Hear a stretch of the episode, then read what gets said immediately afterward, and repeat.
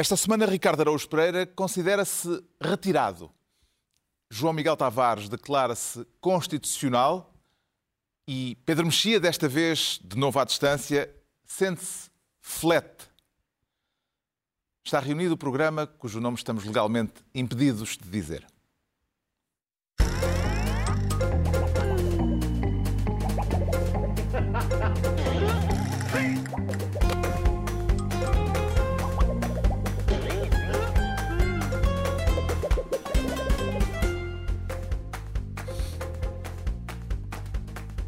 Ora viva, sejam bem-vindos no final da semana em que finalmente acabaram de ser contados os votos das eleições de 30 de janeiro, com o apuramento dos resultados da votação dos portugueses que vivem no estrangeiro. Daqui a pouco falaremos da necessidade admitida pelo Governo de proceder a alterações à lei eleitoral e vamos falar também do assunto político que dominou a semana, a controvérsia acerca da eleição da futura mesa da Assembleia da República.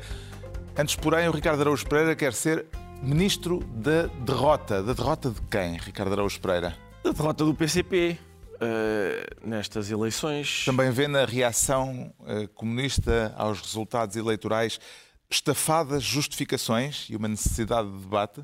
Como, como disse Carlos Brito. O Carlos Brito no público, exatamente. Carlos Brito, antigo dirigente histórico do PCP, retirado exatamente. há muito do partido. Sim, mas pelo qual tenho grande apreço. Mas que a partir de Alcotim consegue, uh, consegue dar sim. uma boa alfinetada Exatamente. à direção e, comunista. E, e são alfinetadas às quais se deve dar atenção, acho eu, porque é um homem cuja biografia uh, fala por si. Quer dizer, é um, ele, ele, é uma pessoa que teve preso, uh, ele teve preso não sei se quase uma década, tudo juntos, ou, ou até mais do que isso. Vê um, condições ele, no Partido Comunista para o necessário debate de necessário, que ele fala? Para já vejo acho que o necessário debate, tal como o, nome, o próprio nome indica, é necessário, porque eu acho que o PCP é, é, faz falta, não é? Uh, eu e o Mel Antunes, devo lembrar, achamos que o, que o PCP faz falta e se este ocaso requer, acho eu, uma das duas, uma, ou se enfia a cabeça na areia ou se faz a necessária reflexão. E depois as estafadas justificações também me parecem também parece justificado que o Carlos Brito fale em estafadas justificações, porque, porque se ouve os dirigentes comunistas a falar a seguir às eleições e a sensação que temos é que eles estão a acusar o, o António Costa de então não é que este bandido me vai fazer política. Então não é que ele vai fazer com que haja umas eleições contando beneficiar politicamente disso e beneficia mesmo. Sim, Exatamente. É muito provável, muito provável que isso tenha acontecido. Mas é por incapacidade quem... de percepção da realidade ou é apenas por uma questão de tática no discurso público? Ah, pois é, lá está. Eu não sei se, se, é, se é por uma questão de tática no discurso público, não parece que seja uma boa tática dizer ah, fomos comidos por este espertalhão. É, porque é isso que significam aquelas declarações. Uh, ora, ser comido por um espertalhão no jogo democrático significa que não se fez o seu trabalho ainda, como deve mas ser. Mas ainda há uma terceira hipótese que tu não estás a abordar. É saber se existe algum caminho que não seja Faz, a própria decadência. Que não seja a própria decadência. E essa é a questão mais interessante. Pois é, pois é. Pois é. A resposta possivelmente é Mas isso também requer uma necessária reflexão. João ah. Oliveira, que foi líder parlamentar e que desta vez não conseguiu ser eleito deputado, deu esta semana uma entrevista ao Diário de Notícias em que assume que não tem características para ser líder do PCP. Vê nisto, João Miguel Tavares, um sinal de que o próximo secretário-geral já está definido e que será João Ferreira, não João Oliveira, como andou a ser aventado como possível? Epá, eu, os meus conhecimentos do, da, daquilo que se passa dentro do PCP é absolutamente nulo. Não faço a menor ideia. Eu não tenho as pretensões de saber o que é que pensa o Comitê Central em relação a, a, quem vai ser o futuro líder do partido, até porque ainda agora acabou de existir uma, solução muito inesperada, que é Paula Santos, não é? Que é a nova chefe da bancada parlamentar, que para a maior parte das pessoas é, um, é uma quase desconhecida, ela já tinha substituído João Oliveira. João Oliveira referia o nome dela como um dos nomes eh, possíveis nessa Exatamente. entrevista ao Diário de Notícias no início da semana. E, portanto, mas para, para é verdade que ela já tinha, ela é deputada, também já tinha substituído até João Oliveira, eh, na, na bancada, mas para a maior parte das pessoas, quem é Paula Santos, quer dizer, fora do PCP. E, portanto, não, eh, nós não conhecemos nada. Isso, aliás, é um dos encantos do próprio partido. É um dos seus, um dos seus charmes muito particulares. De onde, se me perguntas quem vai ser o próximo líder do PCP, a minha resposta é que é o João Ferreira. Nós achamos isto só porque é aquele que aparece mais na televisão e parece mais fotogénico, mas a fotogenia nunca me pareceu ser, uh, ser propriamente a prioridade dentro não do é PCP. Só uma de fotogenia, ele tem sido sucessivamente candidato em várias jases eleitorais, portanto, Eu... uma aposta do PCP. É, mas recorda-te quando o Jerónimo de Souza, de repente, ao mesmo Carlos Carvalhos, quando aquelas pessoas apareceram o Carlos Carvalhas Mendes, que é uma espécie de mini delfim, mas quer dizer, o Jerónimo de Souza já foi uma escolha surpreendente e, portanto, não me admiraria que a próxima escolha fosse alguém que nós perguntássemos: ah, é? Sério, este? Eu fiquei bastante desapontado quando ouvi o João Oliveira dizer que não tinha características para líder, porque ele tem várias características que me agradam imenso. Não sei se essas características para líder são todas as que me desagradam. Tem sentido de humor, como Exa se tem visto às vezes só domingo à noite. E tal. Agora depois, se calhar... da boa vida, que é ótimo. Se calhar as, do, as características de líder são todas as que me agradam. São a ortodoxia, quer dizer, o dogmatismo, que isso, lá está, ele aparenta não ter, até, até o sentido de humor costuma denunciar isso. Oh, isso aí nunca Às vezes um comunista não dogmático. Pois é isso, não mas não sei. A esquerda, a esquerda do PS está a passar por um momento difícil depois da derrota que sofreu eh, no dia 30 de janeiro, onde é que vê maior capacidade de reação à adversidade, Pedro Mexia? No PCP ou no Bloco de Esquerda? No Bloco de Esquerda, porque há uma porosidade muito maior, ou seja, há uma porosidade que tem aspectos positivos e negativos, isto é, eh, o Bloco de Esquerda sempre. Eh, esteve próximo, e nos últimos anos particularmente tem estado próximo daquilo que se chama a ala esquerda do PS. O que significa que em circunstâncias como estas últimas eleições, eh, uma parte significativa do eleitorado do Bloco se transferiu para o, para o PS sem grandes dificuldades, mas também significa que uma grande parte da agenda do Bloco eh, eh, ou uma parte pelo menos, é bem vista no PS, sobretudo pela geração mais nova. E, portanto, é, tem os dois efeitos, benéfico e prejudicial da porosidade. O Partido Comunista é uma questão, mais, é uma questão bastante diferente e, essa, e a questão foi abordada pelas entrevistas que foram dadas na última semana pelo João Oliveira, que vocês já mencionaram, e pelo António Filipe que aliás é um deputado que francamente faz falta ao Parlamento, enfim, como o João Oliveira, mas o António Filipe era um deputado particularmente qualificado, em que o António Filipe falava da questão das classes sociais, ou seja, em que medida é que, sendo o Partido Comunista um partido, até certo ponto pelo menos, um partido de classe que se dirige a determinadas faixas da, do eleitorado, eh, qual era o preço eleitoral a pagar por essas faixas do eleitorado estarem em dissolução ou desaparecimento? Esse era o ponto número um. E o ponto número dois, que é muito interessante, mas não sei se é muito produtivo, que era uma observação que o João Oliveira fazia sobre eh, a força do partido, a força eleitoral do partido, e ele dizia que isso não era muito importante porque o partido, mesmo quando estava na clandestinidade, não deixou de existir. Ora bem, esse argumento, claro que é um argumento evidentemente emocional e mítico e histórico e tudo mais, mas do ponto de vista da democracia eh, não tem muito sentido. Isto é, evidentemente que o Partido Comunista existirá sempre uh, como poder sindical, mas um partido que não está no Parlamento não quer dizer que não exista, mas não tem grande, não tem grande, não tem grande eficácia política e não se pode dizer, por exemplo, que o CDS está na clandestinidade, não é? O CDS também existe, mas deixou de estar no Parlamento e, portanto, essa ideia transdemocrática ou transhistórica de que o Partido Comunista não depende dos resultados eleitorais, embora se consiga perceber pelas especificidades do partido, do ponto de vista democrático não faz nenhum sentido, porque quem não está no Parlamento não existe do ponto de vista de aprovar leis, por exemplo. Bem, e, portanto, é... Por enquanto, o PCP ainda está no Parlamento e tam também, também tem a força uh, autárquica e a força sindical que lhe dão, uh, apesar de tudo, algum poder que o Bloco de Esquerda, no caso, Bem, não tem. O João Oliveira, o João Oliveira leva isso ao limite, quer dizer, mesmo que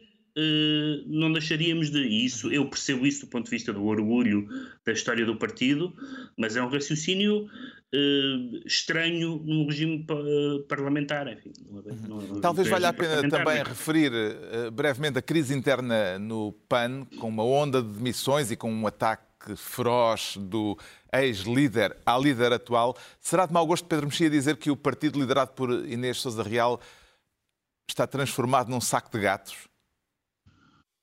Em relação ao PAN, acho que são, há duas coisas que são muito. Uma, uma sempre foi evidente desde o início: é um partido que tem uma pulsão proibicionista enorme e, portanto, é um partido com genes autoritários muito significativos. Uh, e a quantidade de uh, uh, acusações de autoritarismo a voar de, de ambos os lados, já aliás com os, com os, com os ex-deputados e eurodeputados, é muito significativa.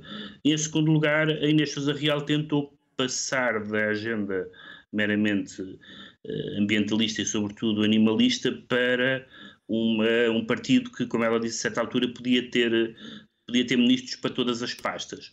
Ao mesmo tempo que podia ter ministros para todas as pastas, não sabia se era de esquerda ou se era de direita e estaria disposto a viabilizar um governo de esquerda ou de direita. E, portanto, esse salto foi maior que a perna, como aliás provou. Entregamos ao Ricardo Araújo Pereira a pasta de Ministro da Derrota. Quanto ao João Miguel Tavares, quer ser desta vez Ministro da Lei Eleitoral, a lei que ainda Ministra da Administração Interna disse esta semana que precisa de ser alterada. Entendeu essas declarações, João Miguel Tavares, apenas como reação à controvérsia da contagem dos votos eh, dos imigrantes ou parece-lhe que a Ministra estava a sugerir alterações mais profundas? Ela não clarificou. Eu espero que as alterações sejam mais profundas. Uh, porque... Deixe-me só explicar uh, o que aconteceu no escrutínio do voto dos imigrantes. Mais de 80% dos votos do Círculo da Europa foram anulados, foram para o lixo, por não virem acompanhados de fotocópia do cartão de cidadão, mas os votos de fora da Europa, nas mesmas circunstâncias, foram aceitos. Uh, compreende esta discrepância de critérios? Não, nem eu nem ninguém, acho eu. Uh, aquilo que se passou foi a todos os títulos lamentável. Foi mais uma vez a classe política a falhar nas suas obrigações mais básicas.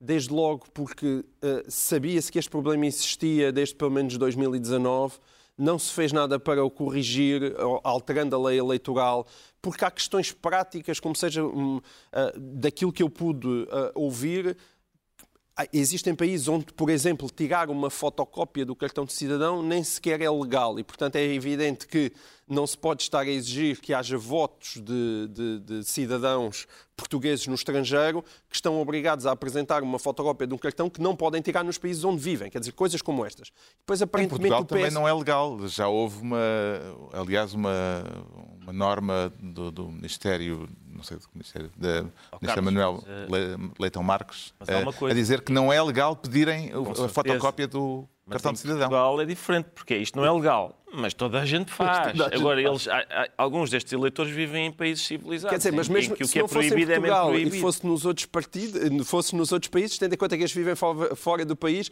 não seria propriamente um problema. A, questão é que hoje em dia parece que existe até várias formas de garantir que aquelas pessoas, por meios tecnológicos, não estão uh, uh, propriamente a aldrabar o seu voto, de onde estar a utilizar métodos que realmente já são muito antigos não faz qualquer sentido.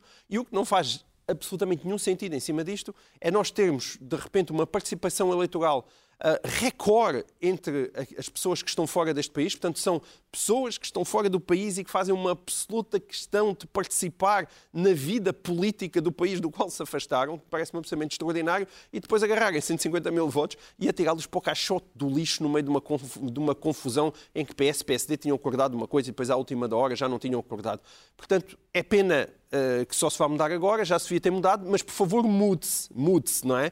Eu acho isso absolutamente essencial. Mas, se eu entender, a mudança não se deve ficar por aí. Não, a mudança não se deve ficar por aqui, ou seja, isto aqui é uma questão de respeito dos votos dos imigrantes, muitos dos quais, aliás, parece que nem se receberam uh, os boletins para poderem votar, portanto, as queixas abundam nas mais variadas áreas uh, fora de Portugal. Agora, dentro de Portugal, eu, uh, uh, na minha, eu enquanto portalegrense, um portalegrense orgulhoso e, portanto, alguém que nasceu no distrito que hoje em dia só já tem dois, só elege dois deputados, eu quero chamar a atenção para que os cidadãos de Porto Alegre e de, de Bragança, de Évora, de Beja, de Guarda, que andam a eleger, a eleger dois ou três deputados, também têm direito de votar no Bloco de Esquerda, na Iniciativa Liberal e em quem lhes apetecer.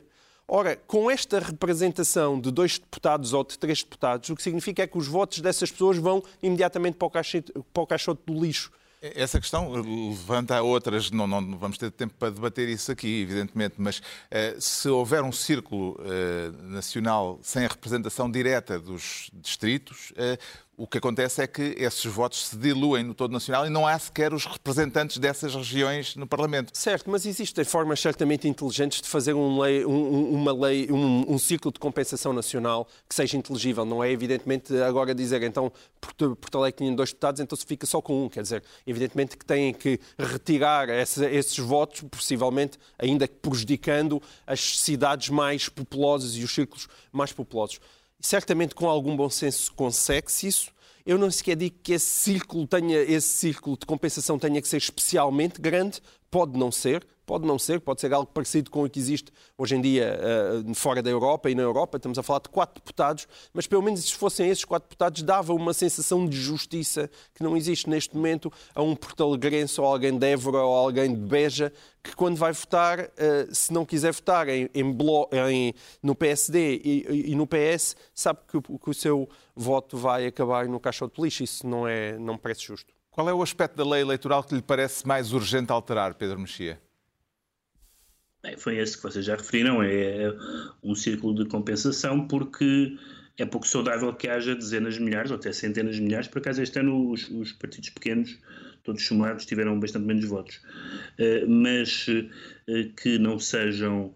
Uh, que, que, cujos votos sejam deitados fora, mas sobretudo, mais importante do que isso, foi o que já foi referido, que são os ciclos pequenos, onde na prática são só há dois partidos que, que elegem. Nós vamos, fomos ver o interior de Portugal, praticamente só há PSD eh, e PS, e nem sequer, acha, e nem sequer há o horizonte que isso seja. No passado já não foi, não foi assim, mas neste momento não há horizonte que isso deixe de ser. E, portanto, é, acho que isso é, é, bastante, é bastante evidente. Mas também é bastante evidente, número um, que não vai. Eh, acontecer nada nesse, nesse domínio. Aliás, já, já apareceu nos jornais que, o, que, o, que, as mudanças eleitorais que o PS, a certa altura, pensou que já desistiu delas, porque agora, enfim, não é uma prioridade. Também me parece. Desde evidente... 2015 inscrito a ideia dos, eh, dos círculos uninominais eh, como uma possibilidade. Sim, era... Também me parece evidente, ou começou a parecer-me evidente, que os círculos uninominais, que em teoria têm algumas vantagens, não sei exatamente se era a solução portuguesa mais avisada, podemos falar disso noutra, noutra circunstância, uh, uh, mas, uh, portanto, não seria, uma, não seria uma reforma. Eu acho que há algumas reformas que as pessoas que são boas, ou melhor, sistemas eleitorais que podem ser bons, e alguns que vão desde os círculos uninominais até aquelas listas por preferência, etc., mas não são necessariamente adequadas uh, uh, eleitorado português. Não por o eleitorado português ser menos do que os outros, mas porque, apesar de tudo, há uma certa lógica, uma certa tradição que não convém quebrar experimentalmente, só para ver se funciona, é, um, é um assunto demasiado sério. Agora, que tem que haver uma compensação, tem, não é possível, eleição após eleição, aquelas coisas que acontecem do género, como aconteceu, por exemplo, o CDS, teve mais votos que o LIVRE e o, e o, e o PAN,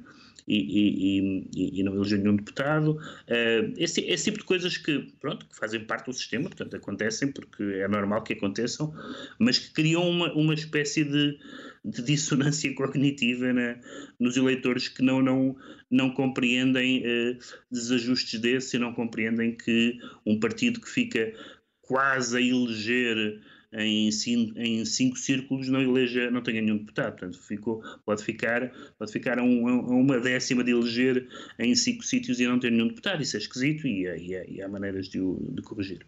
O PSD insistiu no programa eleitoral que apresentou às últimas eleições na necessidade de uma valorização dos votos brancos. Seria isto ainda a velha ideia de Rui Rio de deixar cadeiras vazias no hemiciclo, Pedro Mexia? Lá está, para mudar, ou é para mudar para melhor, ou não vale a pena carnaval. Isto dos votos brancos é uma coisa bastante, bastante ridícula, e por, por isso é que eu digo que há, e tem havido várias, várias pessoas, deputados e ex-deputados, que têm proposto uh, alterações ao sistema eleitoral, mas das duas, uma, não vale a pena ser ou tão complexo e tão experimental que não há qualquer garantia que funcione, ou tão absurdo e populista como esse das cadeiras vazias, que realmente é uma, parece uma performance, não parece um sistema eleitoral. Até porque respeitando os votos brancos, teria de se respeitar também os votos nulos e, portanto, além das cadeiras vazias, se calhar outras este, com feiança das este, caldas. Exato. Isso era uma bela ideia, para acaso, em termos de performáticos. As cadeiras era de... o desenho que fosse mais desenhado, não é? Que em Ganhava princípio é esse. sim, em princípio Será que há um modelo abstrato ideal para este tipo de legislação, Ricardo Araújo Pereira? Ou ela estará sempre condicionada, inevitavelmente, aos cálculos de perdas e ganhos dos partidos eh, Pois que a é. discutem? O problema é esse, não é? É- são esses cálculos de perdas e ganhos e, de- cl- claro que devia haver um modelo abstrato, não é? É assim que as leis são. Ah, este, este caso é especialmente escandaloso. É, mas essa questão das perdas e ganhos parece que neste mesmo, neste mesmo episódio se verifica. Há ali uma posição do PSD que não se percebe bem, que primeiro é uma coisa, depois acaba por ser outra e tal. Mas, ah, mas sim, eu acho que é- este caso é especialmente escandaloso. Toda a gente fala em combater a abstenção. Há alguns, por exemplo, há cadernos eleitorais em que há, em que há mortos que não conseguem votar. E isto, neste caso, são pessoas que estão mortas para votar e não conseguem também. São, esta, são pessoas, atenção, quem está fora do país e deseja ir votar, isso requer um. é- é- não, é, não é exatamente como nós, que nos levantamos e vamos a uma escola da nossa residência, às vezes que fica, a gente dirige-se para lá a pé, é? e, e está despachado em 10 minutos. Para estas pessoas é um bocado mais difícil do que isso, e ainda assim o voto delas, depois desse esforço, eh, vai parar ao caixote. Eu, eu- eu, se, calhar, eh, se calhar fazíamos a, a ideia da faiança das caldas, mas agora. Isto faz mais pela abstenção. É muito bonito, não é? Ver os partidos queixarem-se da abstenção. E o que é que mandar 150 mil votos para o caixote do lixo faz pela abstenção? O João Miguel Aliás, Tavares, esse que seria então. um bom slogan. Um bom slogan. Todos os votos para a urna, nenhum para o caixote. Então o João Miguel Tavares fica ministro da Lei Eleitoral e é a vez do Pedro Mexia se tornar ministro do vice, ou do vice, não percebi bem. Eh, Se há alguma alusão a alguma espécie de círculo vicioso, Pedro Mexia?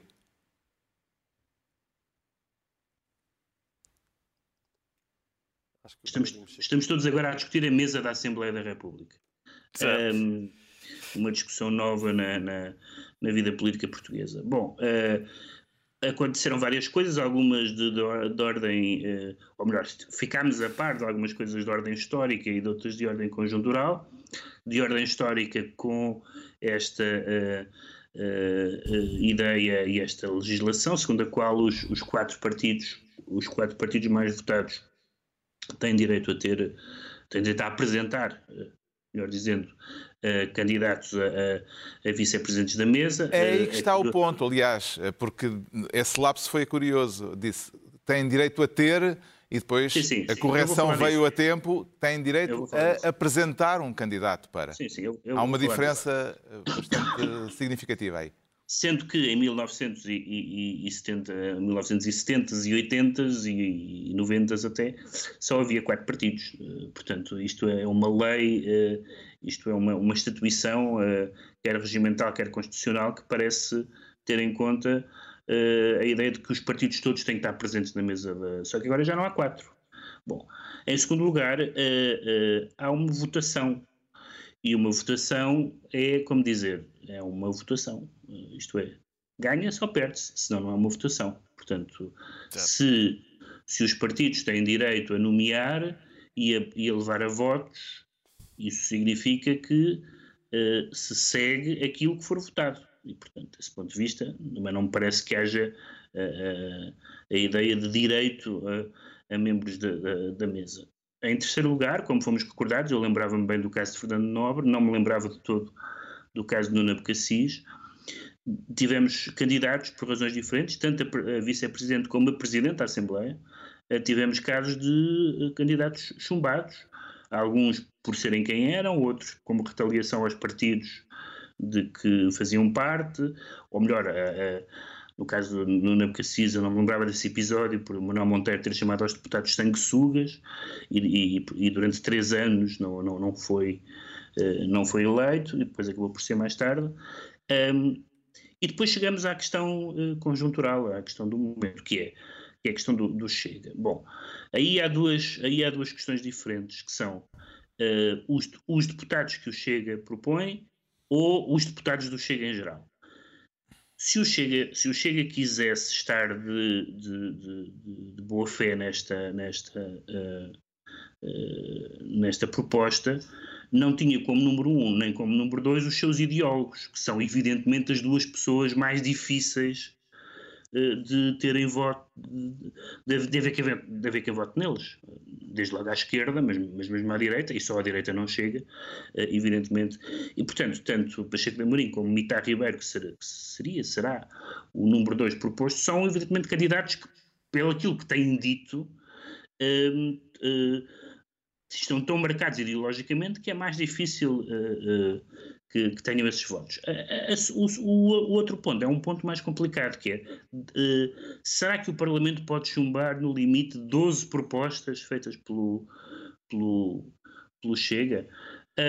bom, eu diria que e depois aí as discussões sobre a normalização do Chega. Bom, quem normalizou o Chega foi o Tribunal Constitucional, que o, que o legitimou. Os eleitores deram-lhe representatividade. Uh, ele deve ser tratado, do ponto de vista regimental, uh, como os outros partidos. Mas isso, tudo isso, que é importante, e eu discordo, por exemplo, da forma como o anterior Presidente da Assembleia da República tratou o Chega, dizendo que não se podia dizer vergonha e coisas absurdas dessas. Isso não significa que não se, que não se possa, sobretudo para efeitos institucionais, escrutinar o conteúdo de certas declarações do Chega há constantemente no Chega, uh, no programa e nas declarações, coisas do género. Isto que é mau é assim desde, 70, desde 74. Há uma quantidade de coisas que são más desde 1974. E, portanto, a Assembleia da, a Assembleia da República é um, é um órgão que representa o regime nascido em 74. E, portanto, eh, quer dizer, eu não, não, não estou necessariamente a dizer que seria eh, se deve votar, não, não, nem por, por as coisas em termos de dever ou não dever, ou que, se, ou que se tenha ou que se deva votar contra todos os candidatos do Chega. Estou a dizer que, do ponto de vista de um órgão que representa o sistema, uh, uh, todos, todos os discursos anti-sistema, explicitamente anti-sistema, Uh, torna a coisa um pouco difícil. Uh, quer dizer, o Vice-Presidente da Assembleia da República pode ter funções de representação. Uh, eh, está a representar o quê? Está a representar uma coisa em que, em, em que, não acredita. E, portanto, eu não sou insensível a essa, eu não sou insensível a essa, a essa dúvida que tem sido lançada, quer à esquerda, quer, quer até certo ponto à direita. Um dos protagonistas eh, desta controvérsia na última semana no espaço público tem sido o João Miguel Tavares, que assume a intenção de contribuir para normalizar o Chega. Se estivesse no Parlamento, votaria favoravelmente o nome de Pacheco Amorim para vice-presidente da Assembleia da República? Não, eu chumbava o Pacheco Amorim e votava no Mitar Ribeiro, que era para apoiar as minorias. E fazia isso, era o que eu fazia. Porque o problema que, que o Pedro está isso a é dizer... blago ou é mesmo assim?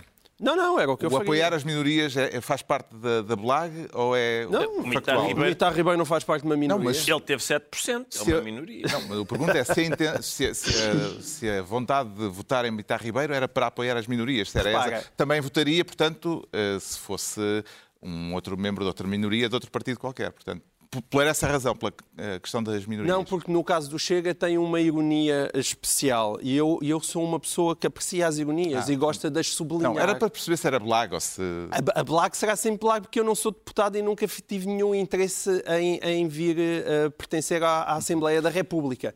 A única coisa, aliás, eu concordo em larga medida com tudo aquilo que o Pedro Mexia disse não tenho nada contra chumbar o nome de Pacheco Amorim. Aliás, como eu aqui já disse na semana passada, como eu, se, eu, se eu defendo que se deve chumbar a Edith Estrela, também não tenho nada contra chumbar o Pacheco Amorim.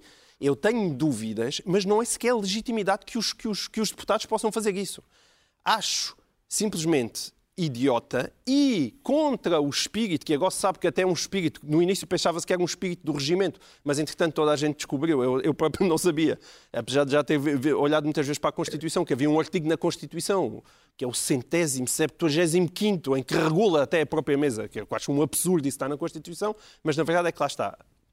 E vai contra, a meu ver, o espírito da Constituição, chumbar os 12 deputados. É os 12, não é ser um, ou dois, ou três é os 12, porque os 12 significa que eles há, portanto, o Parlamento acha que aquele, que aquele... Membros de um partido antissistema não podem estar a representar o sistema.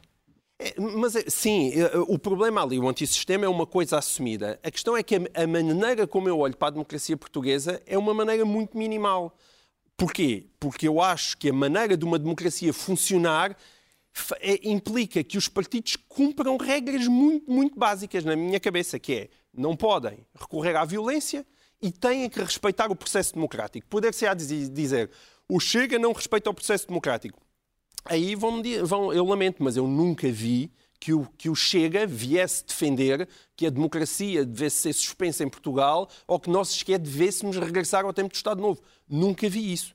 Porque dizer que quer rever a Constituição ou gostava que o regime funcionasse de uma outra maneira não é a mesma coisa que respeitar o processo democrático. Atenção, isso é válido para o Chega, como é válido para o Vox, como é válido para a Frente Nacional, como é válido para muitos partidos uh, da direita radical em democracias funcionais. Em democracias André funcionais. Ventura diz que se o Parlamento chumbar uh, dois nomes do Chega para a vice-presidência da Assembleia da República, vai queixar-se ao Tribunal Constitucional. Vê alguma viabilidade eh, legal desta ameaça, tendo em conta que o que está em causa é uma eleição por voto secreto e, portanto, eh, um direito de cada deputado votar como entende. Exatamente. Isso, não, não vejo nenhuma viabilidade nisso, porque as pessoas e os deputados que lá estão não podem, evidentemente, ser obrigados a eleger, senão o que tinha que lá, dito, não, uh, o que tinha que lá estar escrito não era uma eleição.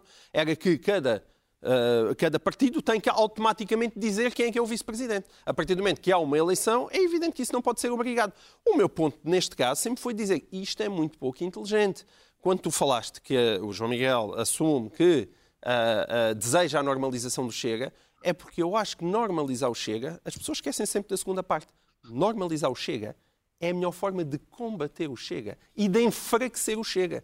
É muito Palerma dizer que ah, ele quer normalizar o Chega. Não, ele quer normalizar o Chega para enfraquecer o Chega. Porque colocar o Chega com orelhas burro no canto da sala apenas dá força ao Chega, porque o Chega não é nada a não ser um partido de protesto. Portanto, a melhor maneira de enfraquecer um partido de protesto é dizer para de protestar e diz-nos o que é que tu queres fazer. Alguém sabe o que é que o Chega quer fazer? Como é que vê esta controvérsia que dominou o debate público eh, e o debate político na última semana, Ricardo Araújo Pereira? interesse porque porque tudo o que sejam controvérsias que, controvérsias que dominam o debate público sem razão para dominarem o debate público é uma coisa que me agrada. Eu, para já, gostava que, ao menos todos, ao menos que, se isto está a dominar o debate público, ao menos que estejamos todos a debater o mesmo. Porque eu vi coisas do género, meu Deus, mas que atentado à liberdade de expressão do, deste candidato do Chega. Mas a que propósito? Vão desligar o microfone quando ele falar na Assembleia da República? não ser eleito para vice-presidente é algum atentado? Bom, uh, segundo, bom, mas outras pessoas também fizeram coisas muito feias no pré, que não esquecer. Mas alguma dessas pessoas é candidata a vice-presidente da Assembleia da República. Então, se calhar, também é outro debate. Então, mas vai-se negar o respeito, vai-se desrespeitar o voto de 400 mil eleitores? Então, e, e por, por, ao contrário, vamos desrespeitar o voto dos outros milhões e milhões que votaram de outra maneira sem ser um chega. O que é que se propõe? Que o, eu vejo uma solução apenas, que é, pronto, diz na Constituição que eles têm direito a propor um, um, um vice-presidente que é depois eleito. Ora, o facto de ele não ser eleito supostamente viola o espírito da regra constitucional. Não, então, não é o não ser eleito. Vá, então, lá, ser rigoroso nisso tudo. Não, não. O próprio estava a dizer, é tu chumbares todos Sim. as pessoas que o partido apresentar. Isso é que eu acho que viola o espírito, não é, não é chumbar um okay, ou dois mas ou é três. aí que eu quero chegar. É chumbá-los a todos. Mas, isso, não, é, mas, mas é chumbar um por um. Um por tá um, mas é um por um, mas independentemente mas... do que eles fizeram ou okay. não disseram.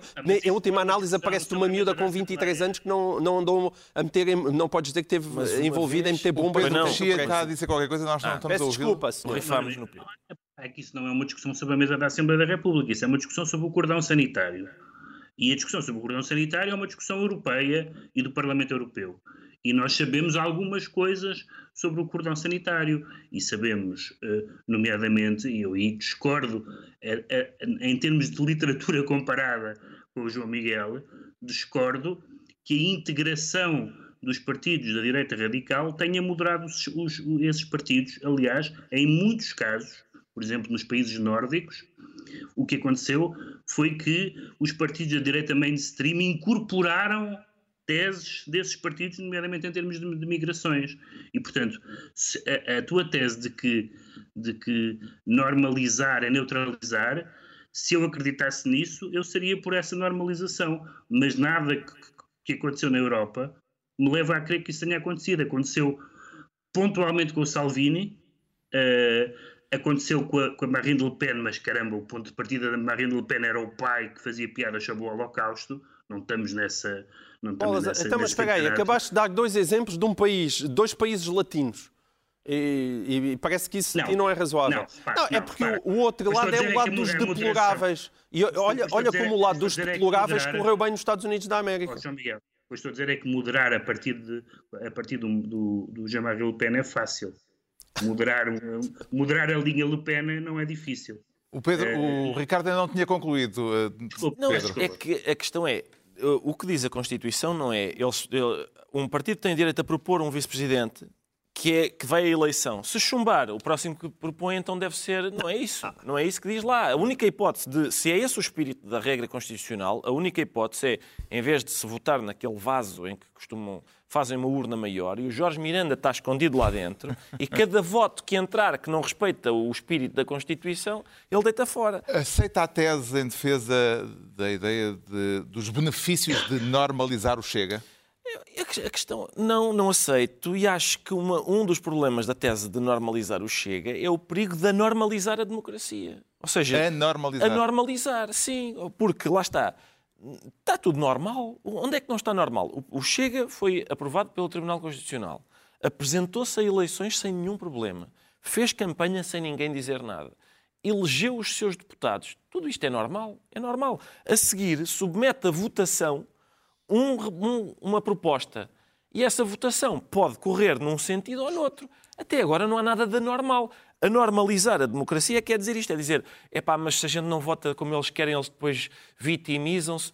Todos nós que somos pais sabemos se a criança chora quando a gente não lhe dá o brinquedo, aí é que a gente não lhe pode dar o brinquedo. Isso é, parece-me que é uma boa é, um bom método para mas é, não, Pedro não, Mexia fica assim, ministro do vice ou do vice e estão entregues as pastas ministeriais por, por, esta semana.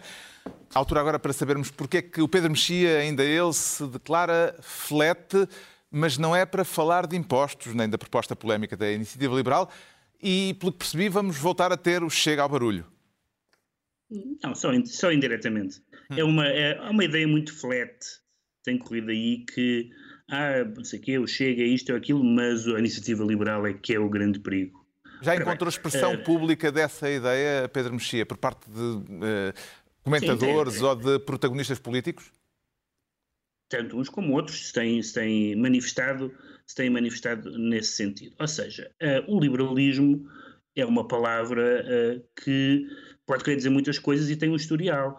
Boa parte desse historial é um historial nobre as pessoas pensam na, no liberalismo e pensam na, nos Chicago Boys com o Pinochet. Mas o liberalismo existe há, um, há, uns séculos e boa parte da nossa tradição intelectual foi formada pelo liberalismo e boa parte dos, daquilo que define os sistemas políticos em que nós vivemos são uh, ideias são ideias liberais. Por isso é claro é que tem havido pode... a distinção frequente entre liberalismo e neoliberalismo, o liberalismo clássico e aquilo que, que é uma, há quem chame neoliberalismo. Que é uma distinção uh, da história do, do, liberalismo. Isto é, os debates, uh, as críticas que se faz ao liberalismo são críticas que historicamente uns liberais fizeram a outros. Uh, quando se fala, por exemplo, de, de, do darwinismo social ou, do, ou, do, ou da, da, uma espécie de amoralidade ou da insensibilidade social, epá, leia o Stuart Mill e digam onde é que isso está. Portanto, na verdade, o que, é, o que se pode dizer é que a iniciativa liberal pode representar uma facção do liberalismo, que é uma facção essencialmente económica e, digamos assim, americana, ou austríaco-americana, por assim dizer, eh, desse liberalismo, e podemos discutir isso, e certamente teremos muitos momentos para discutir a iniciativa liberal. E eu, há muitas coisas em que eu me distancio das propostas da iniciativa liberal. Mas dizer que o liberalismo é um perigo é uma frase sem sentido, é uma frase sem sentido em termos históricos e intelectuais, eh, do regime em que vivemos, dos parlamentos eh, eh, em todo o lado. O Grupo Liberal é o terceiro maior grupo do Parlamento Europeu e inclui quer partidos que são de, de direita, quer partidos que são de centro-esquerda, e portanto Justamente, acho que esse é um ponto... diabolizar o liberalismo, diabolizar o liberalismo não me parece que seja que faça nenhum sentido. O ponto geográfico, uh, geográfico ou ideológico de, do, dos liberais é interessante e esteve, uh, veio à baila também esta semana nos preparativos para a, pro, para a posse do novo Parlamento. A iniciativa uh, liberal voltou a, a, colocar a questão que já tinha levantado em 2019. Os liberais não querem sentar-se ao lado do Chega na próxima legislatura. Compreende este desejo de distância, João Miguel Tavares? O desejo de distância do Chega compreendo perfeitamente, não é? O desejo de distância nas bancadas parlamentares. Não ficar ao lado do Chega, consigo perceber isso perfeitamente. Uh, agora, é verdade, eh, aquilo, há um argumento, não é? Que, portanto, na Europa, os partidos, eh, os partidos liberais costumam, eh, costumam estar ao centro, no sentido em que, de um lado, à sua direita tem os conservadores, à sua, à sua esquerda, de certa maneira, tem os sociais-democratas. Mas o problema é que Portugal, nesse aspecto, por razões históricas, não vale abordar aqui, também não é um, não é um país normal nessa perspectiva, porque o PSD, aliás, como o Rui Rio se fartou de nos dizer, assume-se até como um partido de centro-esquerda, portanto, um partido social-democrata. O PSD não é um partido conservador. E, portanto, aqui a iniciativa liberal não pode esperar ocupar, acho eu, em Portugal, propriamente os mesmos, os mesmos lugares que ocupa noutros países. Agora, é, acho que o interesse disto é relativamente nulo. Mais interessante é o tema que o, que o Pedro tinha abordado. Porquê? Porque realmente a iniciativa liberal, ideologicamente, é um perigo muito maior para a esquerda do que é o Chega. Esse é que é o ponto interessante. Vê a iniciativa liberal à esquerda do PSD, Ricardo Araújo Pereira? Não, mas respeito a maneira como as pessoas se identificam. Rui Rio diz que... A... Sim, Rui, Rui, Rio diz que a ideia de ver a iniciativa liberal sentada entre o PS e o PSD é uma brincadeira de mau gosto. Sim, eu quer dizer, eu não diria que, que é de mau gosto. é que usas para os liberais, Ricardo? Que não, não, é que usas? Que não, é o que eles quiserem, o que eles quiserem. Uh, eu não sei, não creio que seja uma brincadeira de mau gosto, até porque as pessoas da iniciativa liberal não costumam ter mau gosto. Aliás, esta brincadeira é uma brincadeira, acho eu, mas é a brincadeira que costuma acontecer Uh, antes do copo d'água. A gente vai ao casamento e uh, o, que, o, que eles estão a fazer é ai que horror, eu estou na mesa com a batata. Eu não queria estar com a prima batata, eu estava na mesa da bitucha. E é isso, acho que é, é isso. Assim que é? fala. Acho que é, acho que é assim. Bom, está esclarecido porque é, é que assim o Pedro Mexia se declara flat. Quanto ao João Miguel Tavares, diz sentir-se constitucional e agora já só temos tempo para enunciar os próximos dois temas. Eh, está, portanto, em estado de emergência e não em estado de calamidade. Ah, ah não, nem um nem o outro. Eu não, estou, eu não estou confinado na, em casa. Na emergência, esta questão de que vamos falar parece que é constitucional, na calamidade é que é inconstitucional. É, exatamente, exatamente. Eu, eu lamento que, infelizmente, o Tribunal Constitucional não infecta tão rapidamente e com tanta eficácia como o vírus.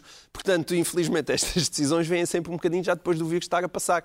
Mas eu trago-as para aqui porque vale a pena recordá-las que é para. E, e só enunciando futura. brevemente a questão? Eh, bom, isto aqui o que se passou é, é, que houve, já não em estado de emergência, mas em estado de calamidade, que para recordar aos, a quem nos ouve lá em casa, calamidade é menos grave do que emergência, e portanto, em, em estado de calamidade, os que os tribunais disseram foi: estão a ver aquelas pessoas que vocês mandaram, autoridades de saúde, estarem fechados em casa e não, poderiam, e não podiam sair. Teve a ver com dois casos particulares de escolas. Uh, Teve a ver com dois casos particulares, porque duas pessoas particularmente decidiram eh, colocar aqueles processos. Porque se os outros tivessem tido a mesma paciência, não eram, eram, não eram dois casos particulares, eram dezenas de milhares de casos. Foi isso que aconteceu. E o que, o que o Tribunal nos disse foi: aqueles senhores que vocês, autoridades de uh, saúde, obrigaram a estar fechados em casa naquele tipo de condições, isso é ilegal. Não poderia ter sido feito porque uma decisão administrativa não se sobrepõe aos direitos, liberdades e garantias. Não há e é bom recuperação isso. retroativa desse tempo de confinamento. Não, não há. não há, não há, mas uh, outras pandemias virão. Pode ser que ainda alguém se lembre, que é para aprender. Já aconteceu na semana passada com a questão do voto, não é? De quem é que podia votar e de todos os portugueses que ficaram impedidos de votar. E agora acontece com muitos confinados que uh, não deviam ter ficado confinados daquela maneira. Já sabemos porque é que o João Miguel Tavares se anuncia constitucional. Agora, rapidamente, vamos tentar perceber porque é que o Ricardo Araújo Pereira se declara retirado. É rapidamente porque sim, esgotaram rapidamente. o tempo sim, sim, sim, noutros assuntos, bem não sei, é? Sei. E é de retirar ou não? Eu diria que não é de retirar. Eu sou contra retiradas, como creio que já é, já é uh, público. É, a história envolve um humorista, humorista britânico, inglês, uh, Jimmy, Jimmy Carr. Chamado Jimmy Carr, sim, oh, exatamente. Ele fez Carr. uma piada sobre, fez uma piada sobre o que tem a ver com o Holocausto e com ciganos. Uh, o espetáculo dele chama-se O Meu Material Mais Negro antes do espetáculo começar, ele tem um, digamos, um disclaimer a dizer: atenção, que isto é humor negro. Uh, e é, é, há uma coisa que é, é, importante perceber, que é o seguinte: um, o, é importante perceber o que é que uma piada é e como é que ela funciona. É como se a gente vai ler um livro de poesia sem saber o que poesia é, se calhar também não, não, não fica com a, não tem a experiência da leitura como deve ser.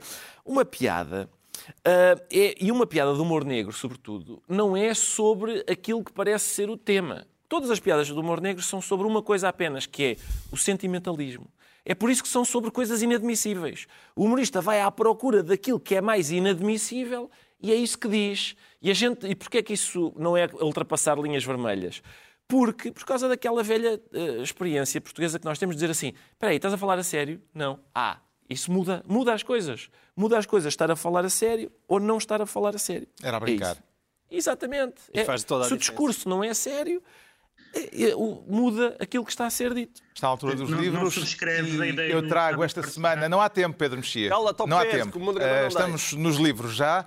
E eu trago esta semana dois livros que, na verdade, são um só. Já vou explicar esta situação confusa, que aliás não é inédita. Em 2020, quando se completaram os 70 anos da morte de George Orwell, de repente vimos as livrarias inundadas de edições de autor, do autor de 1984, em livros publicados por várias editoras diferentes, que aproveitaram a boleia de terem caído no domínio público eh, os direitos da obra de Orwell. Agora passa-se o mesmo com a obra do escritor francês André Gide, que morreu faz este ano 70 anos, praticamente em simultâneo, acabam de sair duas traduções do mesmo romance. Há outros livros de Gide que também estão a ser eh, publicados, mas neste caso o curioso é que saem duas edições de O Imoralista eh, em simultâneo por duas editoras diferentes um romance, este O Imoralista, que provocou escândalo quando foi publicado em 1902. É uma história abertamente homossexual, escrita num tempo em que a homossexualidade era considerada uma doença mental e alvo de fortíssima censura moral. Daí o imoralista Michel, o protagonista desta história, eh, que é narrada na primeira pessoa, é ele o imoralista que descobre em viagem, durante um processo de convalescença, que o que pode restituir-lhe a saúde e o vigor físico é aquilo que o faz afastar-se da moral vigente e, portanto, é um livro sobre o confronto entre normas sociais e liberdade individual. E uh, há agora duas edições em livraria, uh, uma da É Primatur, uh, a outra da Cavalo de Ferro, ambas me parecem muito recomendáveis. O Pedro Mexia sugere desta vez não um livro, mas uma recensão a um livro. Estás sem som? Nós eh, sabemos que os portugueses são, como os portugueses são muito sensíveis à repercussão internacional e tem havido agora em, Portugal uma recuperação e uma reedição das obras da Maria Judite Carvalho, que é uma escritora, sobretudo uma contista extraordinária, e que agora teve a primeira tradução inglesa, americana neste caso, eh, e que foi publicada e de que saiu uma crítica da, Joyce Carol Oates, uma escritora americana muito conhecida, nobilizável e tudo mais, e traduzido pela Margaret Jill Costa, que é uma uma, uma editora uh, bastante, uma tradutora bastante conhecida, e de repente esta, esta escritora está a ter, Maria Judite Carvalho está a ter a sua, a sua descoberta no mundo uh, anglo-saxónico, e é muito interessante a forma como a, a Joyce Carol Oates, provavelmente nunca tinha ouvido falar na Maria Judite Carvalho, uh, consegue tocar nos pontos mais interessantes, desde a crueza até à falta de solidariedade feminina, até à questão da política e, e, a maneira como ela, numa frase, por exemplo,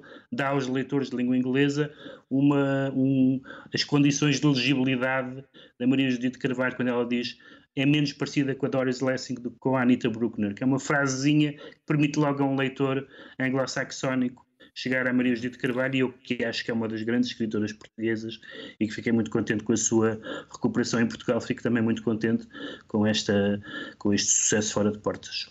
O João Miguel Tavares traz um ensaio sobre a língua, a língua franca do, do, nosso tempo. Sim, é um livro muito surpreendente, porque eu, eu nunca tinha percebido que os interesses do Rodrigo Moita de Deus uh, iriam para este lado. Eh, muito rapidamente, é um livro sobre o modo como as línguas moldam a política e uh, o impacto que isso tem num certo tribalismo e também na ausência do tribalismo. Uh, mistura esse tipo de reflexões também com algumas crónicas de viagens e com um registro de reportagem e eu aprendi muito a lê-lo, aconselho. O Ricardo Araújo Pereira quer fazer uh, evocação, uma evocação na morte de um dirigente histórico do PCP. Exatamente, morreu esta semana o Jaime Serra e hum, este livro que se chama uh, As Explosões que Abalaram o Fascismo, o que foi a ARA, a Ação Revolucionária Armada, era o, era o braço político do PCP. É uma, é uma edição antiga das edições Avante, da coleção Resistência das edições Avante, e é um livro muito interessante porque, porque fala sobre, sobre isso. Lá está, sobre a Ação Revolucionária Armada, esse braço armado do PCP, em que várias pessoas se arriscaram muito para, para lutar contra o Estado Novo, uh, faziam, tinham, havia um ponto de honra de não matar ninguém. Aliás, as ações da, da Ação Revolucionária Armada, infelizmente, mataram apenas uma pessoa e foi, foi, foi uma sem, sem o pretenderem, foi uma. Foi uma, uma... Quando disseste infelizmente mataram só uma pessoa, fica. Não, não, não, não, mataram uma pessoa, mas foi não, não o pretendendo, foi uma, foi uma fatalidade não, não pretendida. E assim. Uh, e é isso. E assim fecha o círculo, uh, depois de ter escolhido aquele primeiro tema, uh, primeiro tema sobre sim, o PCP. Primeiro portanto, tema e agora sim, é... acabamos assim.